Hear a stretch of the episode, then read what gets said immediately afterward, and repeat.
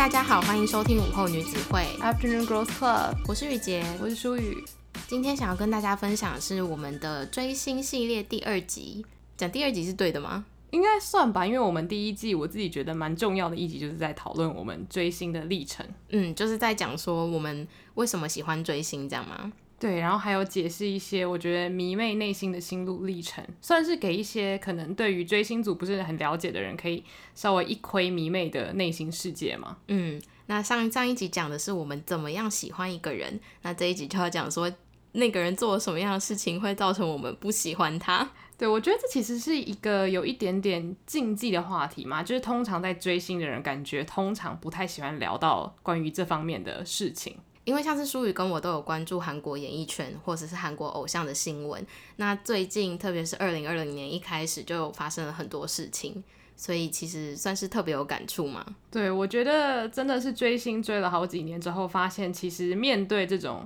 可能发现偶像不如你所想，或者是偶像让你失望的这种事情，其实是人生的一个课题，就是你多多少少要学会去面对这件事情的发生。如果你是认真在追星的话，嗯，那我们今天会提到这样的主题，但主要是在讲说偶像做出了什么样的事情会造成脱粉的现象。对，那其实我们这边指的偶像也不单单仅是像是韩国偶像这样子的存在，其实像是你自己很喜欢的演员啊、歌手啊，或者是作家这种可以被你当做人生偶像或者是精神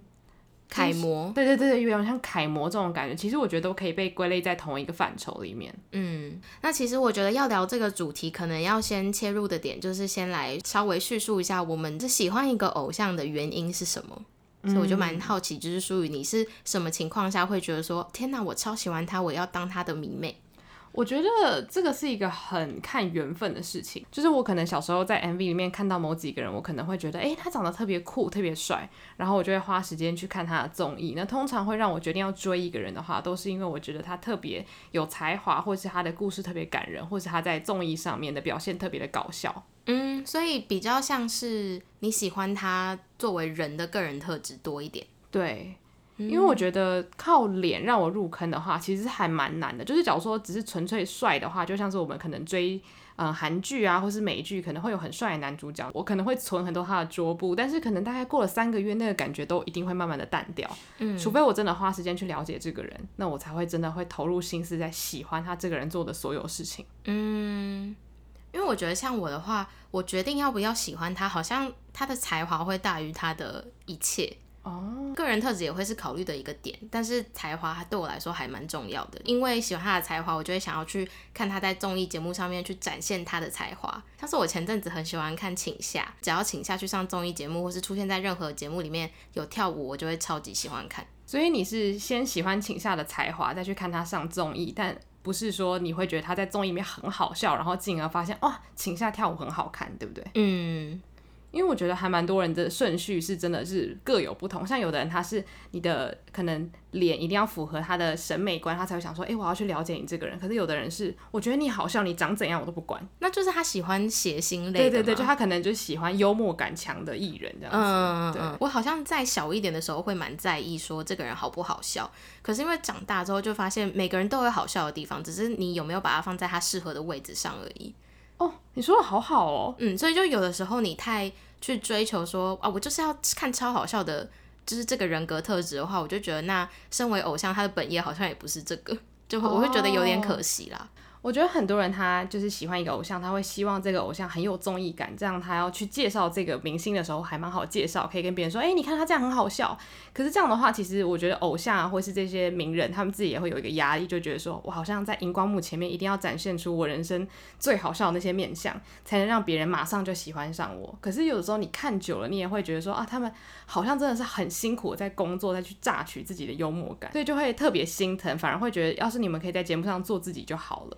因为其实我有一阵子，就是我知道很多人喜欢看演唱会幕后或是演唱会后台成员相处的画面，可是我有一阵子会先跳过那些影片，因为我会觉得他们在休息室就是好好休息就好。有时候觉得他们好像硬要表现出他们也很活泼，会让我觉得很辛苦。嗯嗯，像现在我只会想要看待机式的画面，就是像看 SJ 那样子，他们不需要去取悦观众，只要做自己，就会吸引观众去看他们。嗯，我会觉得那样子的画面是我觉得最舒服，然后看起来也开心的。对，其实像我现在就是不太敢看，呃，算是团体刚出道前两年的东西，嗯，就是虽然可能还是很好笑、很青春，但是其实你会从他们身上看得出来，他们有野心，希望可以让观众注意到他们。那当你发现这个事情的时候，你就会突然发现说，他们好像真的是每一秒钟都在工作，就是他们在开玩笑、他们在玩乐的时候，其实都有一个工作的意识存在。嗯，所以你就会觉得说，天哪，这群孩子们真的辛苦了。那可能出道四五年以上之后，你才会发现，哎，他们好像是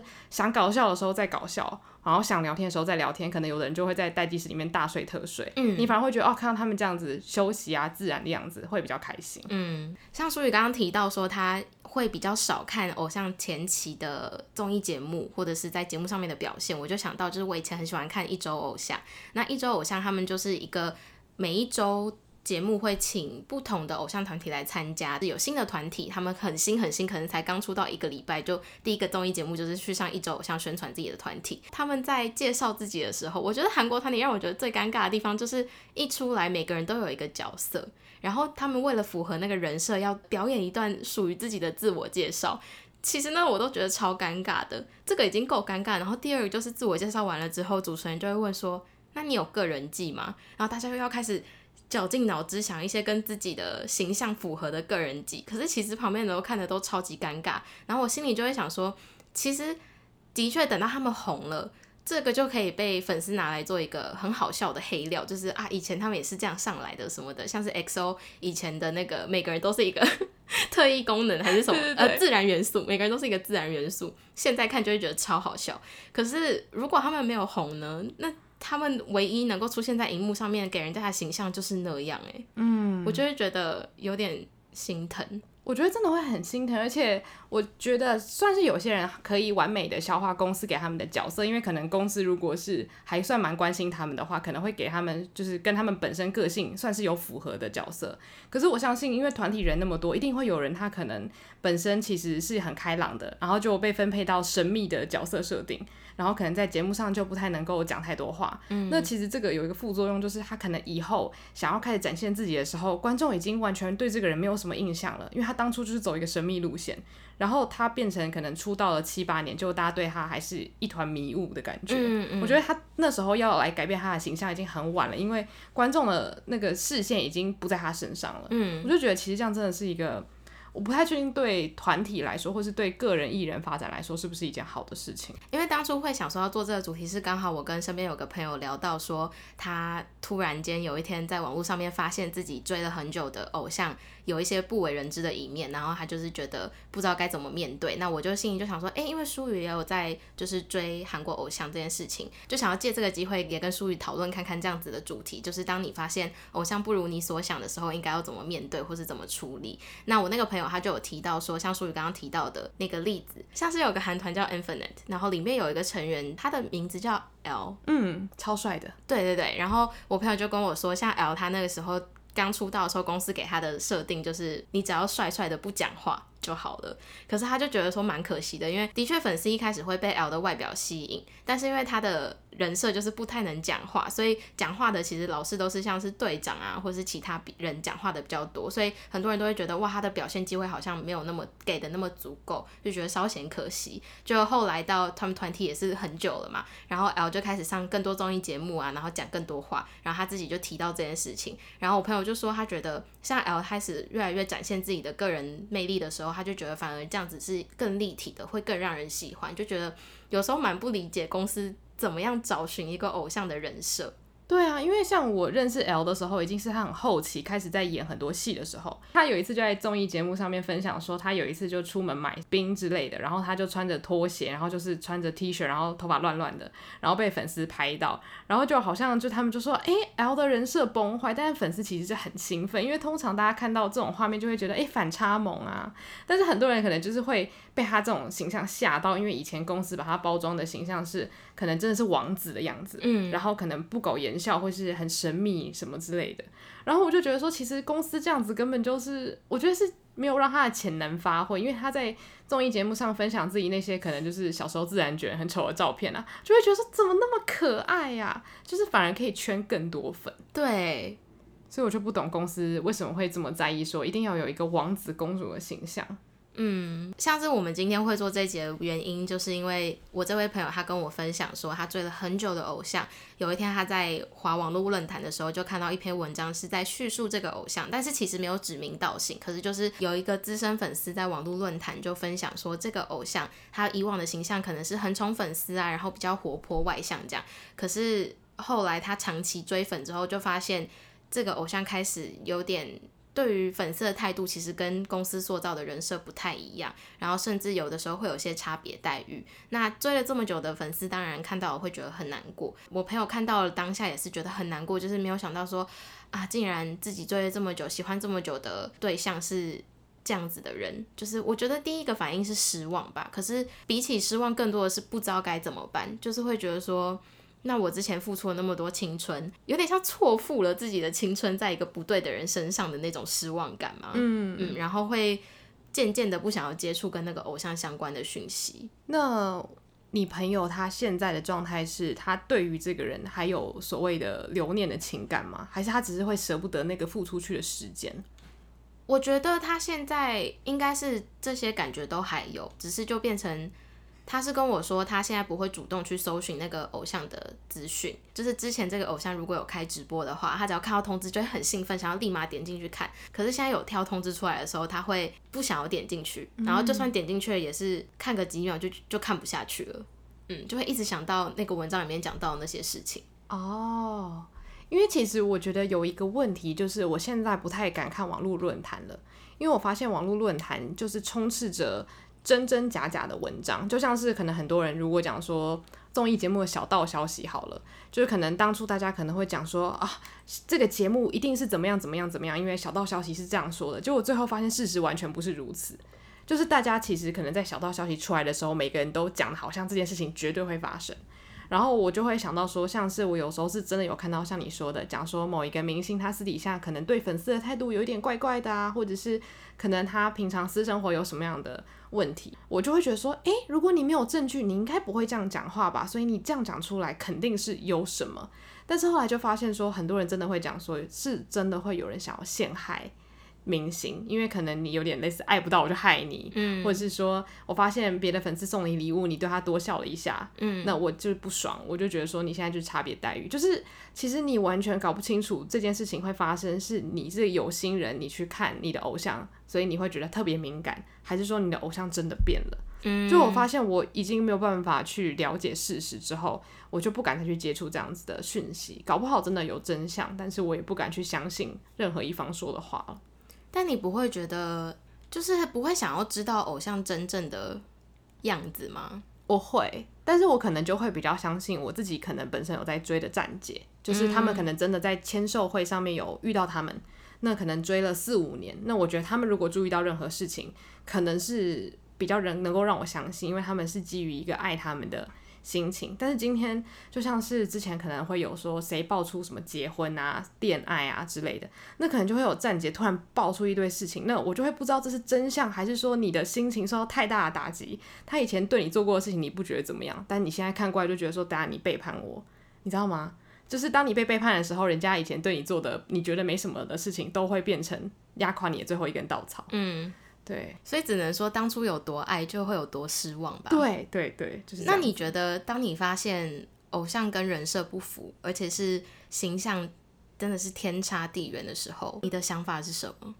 我觉得第一个是要看他的形象不符合的程度到什么样子。就例如说，他可能原本是很爱卖萌、很爱撒娇，那他其实实际上是很。呃，比较冷冰冰的话，我觉得我还可以接受。但是如果是有到说态度有到不屑，那我可能就会觉得有一点就是倒退三步的感觉。嗯，因为我觉得就是假如说讲白一点的话，其实艺人的衣食父母就是粉丝嘛。那你可以不用就是把粉丝都当成女友，因为粉丝毕竟跟你是素昧平生的陌生人，可是我觉得，就是如果你可以在粉丝面前公开的表示不屑，而且他们不是私生饭的话，那我就会觉得说，你对于你的工作是什么样的态度，我就不太确定了。我就可能会觉得说，好，那我要先退一步，冷静一下，这样子。嗯嗯，对。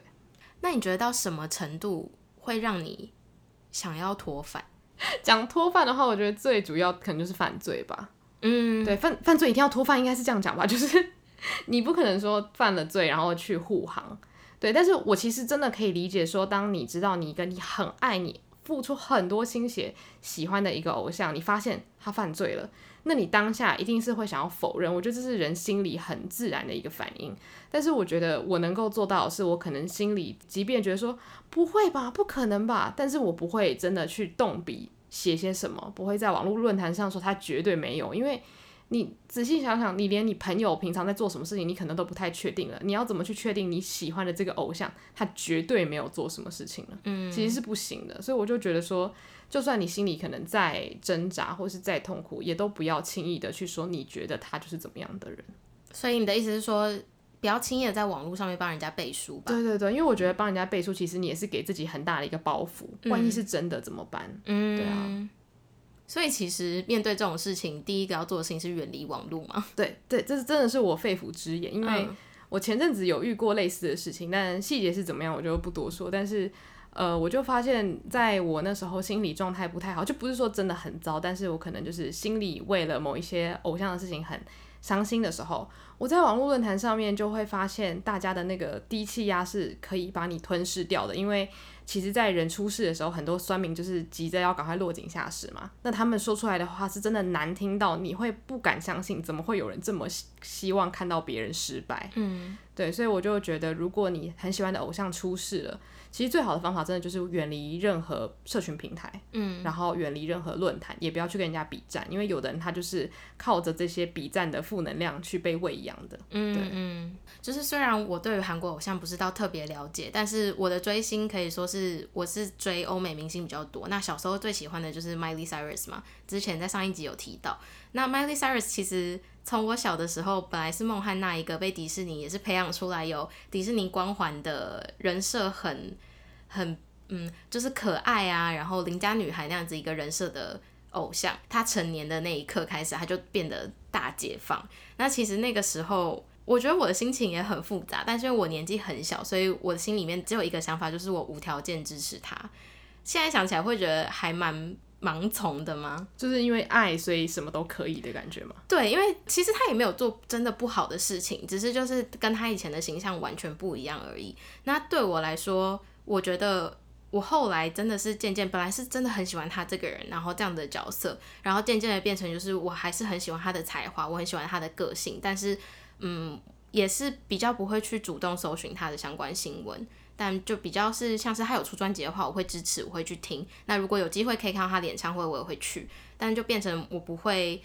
觉得说他不管做什么都是对的。嗯，嗯，其实我觉得这是比较健康的心态嘛，因为。我自己有的时候在追星，真的会有一个错觉，就是我好像很了解这个人，嗯、尽管我客观知道我根本就不认识他，可是因为网络上他们很厉害嘛，就会释出很多讯息啊，然后他可能会发文啊，让你觉得他就像你的朋友一样，你看到他他幕后的生活，然后你就会觉得说，我了解你是怎么样个性的人，所以你绝对不会做出让我失望的事情。但是实际上他是什么样的人，你有百分之八十他在生活的时间你是看不到的。那我就会觉得这是一个很危险的事情，因为当你自以为你很了解他的时候，你就很容易因为他做任何事情而大大的快乐，或是大大的悲伤，就是很容易心情大起大落。嗯、对，所以你觉得要怎么样才能够比较理性的追星呢？哦，我觉得主要可能就是要呃谨慎的看一下自己摄取的东西。因为像我觉得，像所谓刚刚的论坛，如果讲好的方面的话，可能上面会有很多安利文啊，或是讨论这个偶像好的面向。那通常你在看那些文章的时候，你真的会边看边觉得，对，他就是这么好。但是这种东西看多了之后，你就会在心中开始建构一个他的角色，因为其实不是他本人嘛，是他试出来的讯息加上你自己的想象，然后融合在一起的新的角色。那这种东西你一直看下去，你就会慢慢相信它是真的。那这件事情成为了事实之后，你就会很容易受伤，那假如说今天他在直播突然讲出了一句嗯小小的失言，好了，不要说什么多可怕的事情，那你可能就会觉得说，哎、欸，你怎么会这样？哦，一定是失误，他一定是不小心的，他绝对不是这个个性的人，你就会那个防御机制就起来。可能假如说酸民就会说，哎、欸，他这个人个性怎么这样啊？然后就开始跟人家比战，嗯，然后护航什么的，然后最后搞到你自己很不爽，然后酸民很爽。然后你的偶像最后就是弄得一身乌烟瘴气这样子，因为像我觉得脱粉这件事情，感觉不是每一个粉丝都会把它拿出来讲，也不是每个人都很愿意分享。就是你通常会发现，哎，这个人好像脱粉了，是因为他消失在这个。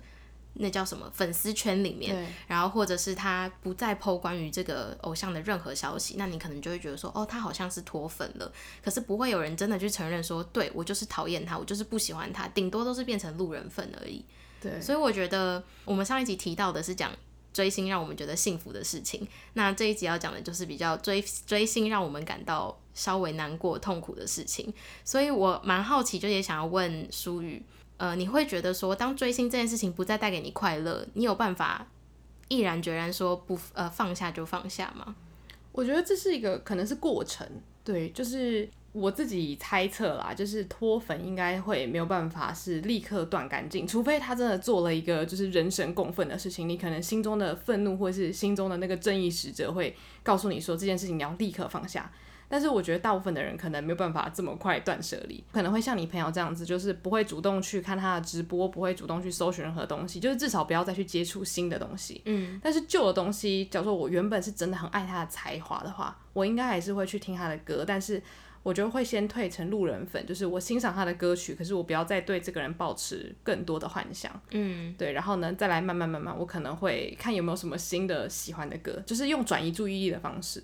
哦，oh. 对，因为我觉得立刻断有点像是可能谈感情分手之类的嘛，我不知道。嗯，就是你如果太快断的彻底的话，你可能反而会反弹的更严重，就是你可能午夜梦回会就是哭着醒来，想说，嗯、呃，我原本那么喜欢你的。嗯，对。但是如果你今天慢慢的，哎，例如说我发现啊，请夏很会跳舞，然后我开始看更多请夏的影片，我可能有一天我就真的忘记了，甚至我不知道自己脱反了。嗯，我觉得这样可能会比较好一点。嗯，所以有点像是无痛脱发。对对对，嗯，我觉得很多人可能都会无意识的做这件事情嘛，因为大部分的人应该不会想说，好，我今天不追这个，我就再也不追，假如说韩国，或者是我再也不听欧美的什么歌之类的。他可能假如说，好，我今天不喜欢 A，那我就再去找类似领域的 B，然后呢，一样也是有很好的才华。嗯，对。所以，因为其实偶像这个产业就是非常竞争激烈，随时都会有新的团体出来，随时都会有一些新的花招去吸引粉丝们的眼球。所以，有的时候讲脱粉或者是入坑都还蛮容易的。对，嗯，其实我觉得现在也也可以说网络发达加速了你入坑的机会，但是其实也大大增加了脱粉的机会嘛。就是有点像，如果今天市面上出来的东西真的是。应接不暇的话，你真的很容易就是突然眼球可能被别人抓走。嗯，就我觉得，如果是以一个你如果喜欢，叫做韩国偶像圈的话，那你可能不太会只关注一团，你可能一次看十团。那你可能本来最喜欢的是 A 团，但是可能一直出来新的，然后也很有才华，那你可能真的就会不小心再入坑更多。嗯嗯嗯。但只是刚好我自己追星的方法是，我一旦喜欢上一个团之后，就再也不会去关注别团了。哦，对，好专一哦，这是我的困扰。嗯，为什么？因为这个困扰就是在于说，今天如果这团做了让你伤心的事情的话，哇，你真的就是那个痛苦的感觉会比较重一点点。哎、欸，那粉丝会觉得说这一切都是跟公司有关吗？会觉得说公司当初如果不要给他这些人设，他们可以活得更开心，或者是我就不会对他抱有那么多期望吗？我觉得会，嗯，就是大部分的人会觉得说他们都只是。公司下面的员工，所以他们其实很大一部分可能表现出来的，可能是公司要他们做的事情。但是我觉得这也是怎么讲，就是当发展好的时候，你可能也会感谢公司给他一些好的机会；但是不好的时候，你可能会怪公司，就是变成是说。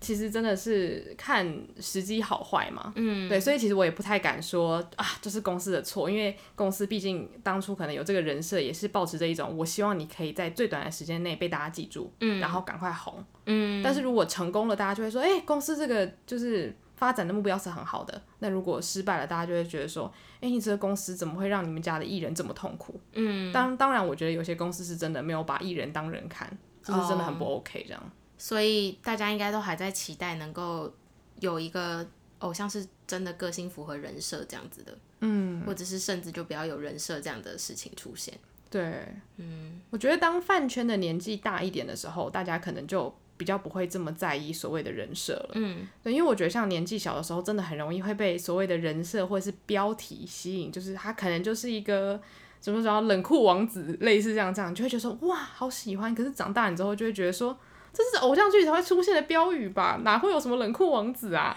就我之前有跟苏宇聊过，这个是台湾的唱片公司很喜欢下一些吸引人的。呃，标题像是泰勒斯就被叫国民小公主，然后亚莉安娜 Ariana 就是亚丽公主，就是女生一定要冠公主，这个我超不解。然后英国来的、啊，或者是比较绅士风，就像什么英伦绅士，或者什么英伦第一天团、一世代什么之类的。然后像韩国就会是那个 CNBLUE，韩国第一型男乐团，对之类的，反正就是一定要下一些这种为了吸引大众眼球的标题。可是。其实你真的认识他们之后，就会觉得这些标题超不符合的。对，而且我觉得像是你冠公主，大家就会下意识的觉得他们很清纯，嗯，但他们可能性格其实是有呛辣的一部分，大家就会觉得，哎、嗯欸，公主怎么做这种事情？可是人家从来没说过自己是国民公主，还有国民男友上面的。好了，她男友感是真的蛮重的。谁决定男友一定要长那样的？我我没有我没有讨厌他，我真的觉得。这个名字很荒谬而已。对对，但是如果说你的你心中的男友形象不是像那样子的话，你可能听到这个标语，你反而会觉得说谁呀？对啊，对，就你反而会激怒人，我觉得会这样子。会，像我觉得，如果你用他的才华的特性去做这个宣传标题的话，还可以接受，像是什么天生歌姬玛丽亚凯莉这种，嗯，就可以接受，因为他就是真的很会唱歌。可是你硬要把他冠一个特有形象，就会让人家对他的这个人产生一些。不切实际的幻想，像是亚莉安娜被叫亚丽公主，大家就会觉得，那她是不是一个很很娇娇的人，嗯、还是就是很娇贵或怎么样？可是她其实也不是啊，她就只是想要把歌唱好而已。嗯，嗯，我觉得像韩国也真的很喜欢做这种事情，就是。呃，通常是以外表，就我们可能常常说什么曼斯男啊，嗯，然后哎，女生有没有这样子的称号啊？IU 就是国民妹妹，国民妹妹嘛。嗯，我觉得 IU 算是可能她本身个性就真的很好，所以她一直以来都非常就是符合大家对于她形象的期待，嗯，所以她就是一个非常成功而且长寿的艺人，嗯。但是我觉得可能有些女生她可能性格是比较叛逆反骨的。但如果你给她一个什么国民或是清纯公主这种形象，然后一旦你打破了，可能民众可能还会有生气的情绪。但其实你实际上没有做错任何事情。其实就像 Miley Cyrus 那个时候，嗯、在韩国的话，最能够相近的应该就是雪莉吧。哦，嗯，就是你一开始被公司推出的时候，都是比较清纯可爱，像是邻家小妹妹那种感觉。可是等到他们成年之后，想要展露更多的自己的时候，就会被民众认为说跟你当初的形象不符。对，嗯，我觉得他可能做什么事情，我们就是不多评论。但是我自己最有意见的就是，很多人对于他不穿内衣这件事情，一直有很多骂声，而且不只是他，可能很多女艺人不穿内衣，大家就会骂。然后我就会觉得说，这有什么好骂的？就是不穿内衣等于不是清纯少女，还是说不穿内衣等于道德败坏吗？就是我不知道大家对于这件事情的判断标准到底是什么，但是大家好像都会觉得说不穿内衣等于打破了一个美好形象哦。Oh. 对，我觉得好像是这样，然后可能大家就会去攻击。那我觉得这就是一个很莫名其妙的罪名。嗯，因为像其实国外很多艺人这样做，根本狗仔根本懒得拍。嗯，对啊。然后我就觉得这些艺人因为这样子的原因被指控说，哎、欸。破坏形象真的很可怜，就是真的每个国家的风土民情不同，对啊，但是他们的公司又会为了因应当地民众的喜好去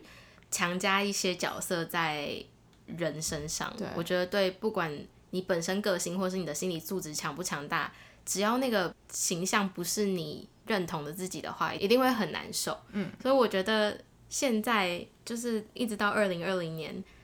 韩国演艺圈发生了这么多事情，然后有这么多人都是，我觉得可以算是被人设压垮，因为你的你不服人设，然后开始造成网络舆论，然后网络舆论变成网络霸凌，然后艺人开始有一些比较没有办法排解的压力，然后就造成了一些憾事，就是看多了真的会觉得很难过。对啊，嗯。而且不只是艺人，可能网红他们有同样的烦恼，甚至是我们身边，呃，身边，你说便当，便不见，这什么过时的笑话？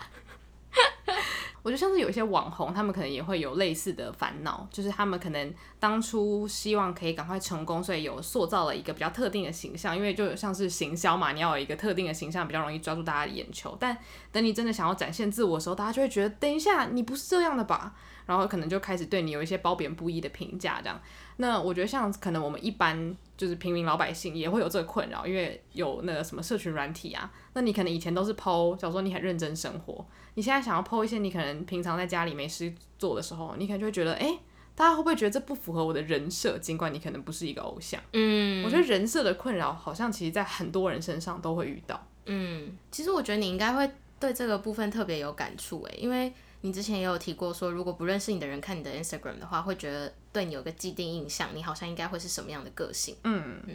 但是我觉得可能是因为我本身的个性跟我的外表是，我个性是比较嗯随和嘛，就是比较没有什么太激烈的性格存在。但今天如果是反过来的话，我觉得就会有更多的困扰。嗯。假如说我今天外表好，我都穿的很就是良家良家妇女，然后很可爱，然后今天我的个性我是很呛辣。然后讲话就是很冲之类的，大家可能就会觉得说，哎、欸，大家跟我想象的不一样。嗯。但是因为今天刚好是我外表看起来比较就是可能呛辣，我不太确定。但是可能我讲话是比较就是个性就是温温的，大家可能就会觉得，哎、欸，好像我可以接近你哦。就是反过来是可能好一点点。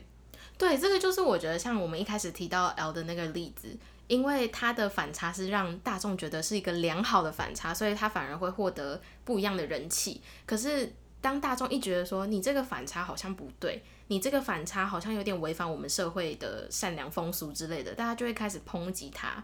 我就觉得艺人真的太辛苦了，他怎么做都不对。对，而且我我觉得就是这么长期观察下来，就会觉得民众有一个反应，就是当事情跟你想象的不一样的时候，你第一个反应是先骂，嗯，而不是觉得好道不同不相为谋。我如果真的无法接受，我就不要关注，我就取消关注就好啦。但是好像很多人是没有办法接受这件事情，他就会觉得说我要我要导正你，嗯、我就说又不是教官，对啊，就是你干嘛一定要去导正这个明星？那你如果不想支持一个明星，最好的方法就是你不要对他的所有行为或是任何新闻啊有任何关注，这就是你可以对他最好的不支持。嗯，对啊，因为我就不懂说你对一个你从来没见过的人，就是为什么要去花费你的时间骂他，然后希望他可以变成你想要的样子。嗯，所以偶像啊，或者是明星这个产业真的不是人当的。对啊，真的太辛苦了。那我有一个就是小小题外的问题，嗯，就是今天如果不是偶像，就像是我们前面讲到的，比较是作家或是纯粹的歌手，嗯，就是他比较没有在卖所谓的人设，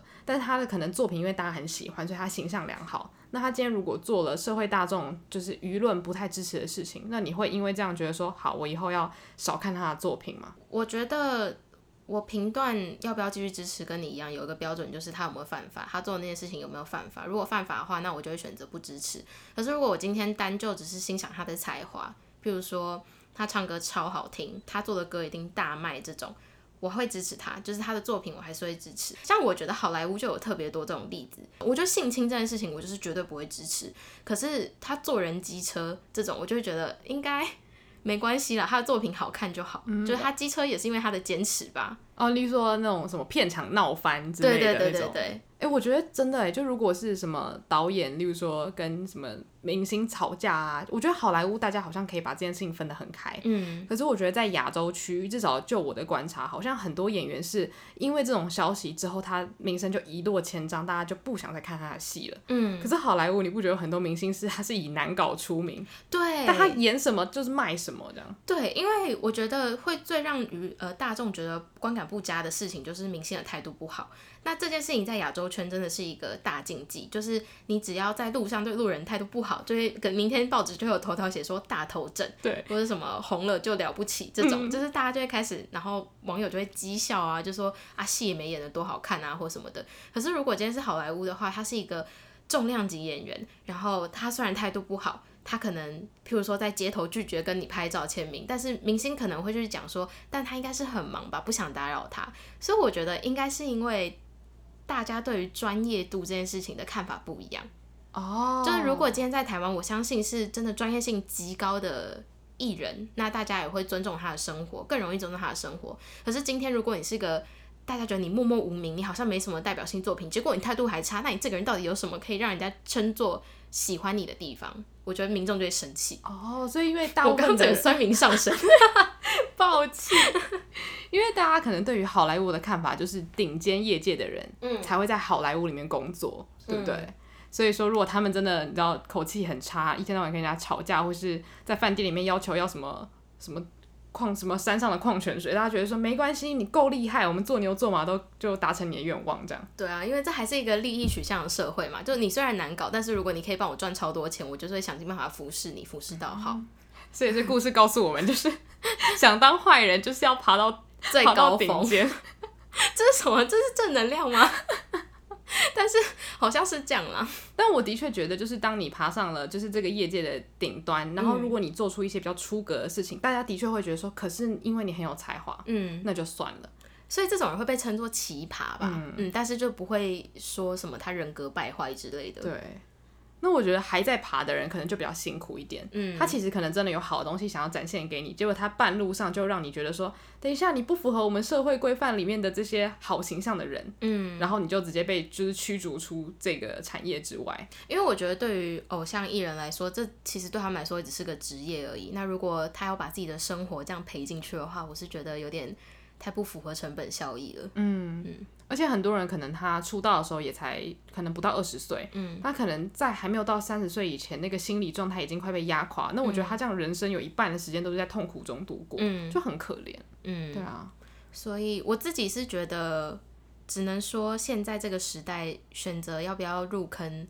这件事情，要大家变得更加谨慎吧。对，我觉得就是在追星的时候，就虽然我可能还是在很疯狂的追，但是真的会时时的提醒自己说，你要稍微抽离，然后呢，多看他们的才华，而不是一直觉得说我真的好爱你这个人的个性。嗯，就算我觉得这件事情是肯定可以做的，只是说如果你要为了不要让自己太容易因为一件小事而过度悲伤的话，就是专注在你喜欢的艺人的才艺上面，可能会让我们的心理素质比较健康一点点。嗯，对。就是比较理性追星嘛，嗯嗯，对，虽然是这样讲，但是还是天天打脸自己，所以希望大家也不要觉得我们俩是完人。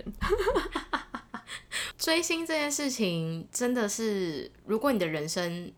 认为就是追星带给你快乐的话，那今天如果发生这样的事情，我觉得最好的建议就是像舒宇讲的，那赶快去找下一个吸引你的人，嗯，你把你的精力可以花在一个更值得你喜欢的人身上。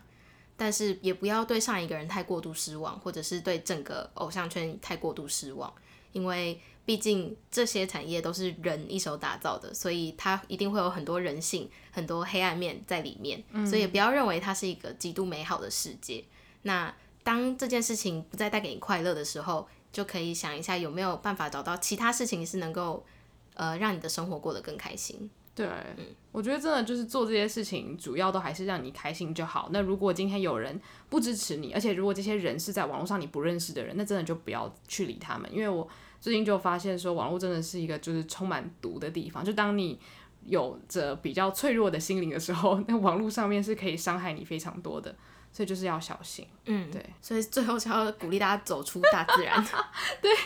我觉得可以跟现实生活中我在追星的朋友开心的聊天，嗯，我觉得这都很好。但是就是呃，认识朋友啊，我觉得也可以开拓你追星的视野，因为也许你自己一个人追，你会觉得很孤单。但如果说在网络上发现太多就是比较。不是你想看的东西的时候，不要强迫自己去接触那些讯息，因为就像是雨洁的朋友，就是会比较在意说网络上的论坛对他喜欢的偶像有什么样的评价。那我自己是觉得看了这么多论坛，我就会发现很多人真的是他脑中有什么想法，他马上就会把文章打出来。他可能就觉得说这个人这衣服怎么那么丑，或是这个人今天舞台怎么感觉不是很认真，或是他今天唱歌怎么那么难听，就马上那个瞬间的想法打下就发出去了。那他发出去之后，他可能拍拍屁股就走了。那你看到之后，你心中可能就会觉得说，是这样吗？他就在你心中种了一个就是伤心的种子，对，怀疑的种子。那他这个人可能他他骂完之后，他还是继续看这个人的表演。可是你心中已经开始有各式各样就是伤心的想法，想说哈，那我真的要继续喜欢他吗？他真的这么的不好吗？就我会觉得说。对方是一个不负责任的发言，可是你却重重的把这个担子接下来了，这样对自己其实是很伤、很有伤害性的。嗯，对啊，所以我会觉得说，就是真的慎选你看的东西。然后论坛，我个人是觉得可以少去就少去啊。嗯，对，除非你就是你心智很强大，然后你可以就是过滤掉那些所谓的没有什么营养的文章，或是过度负面的东西。嗯，好，所以今天算是跟大家稍微分享了一下追星的伤心事。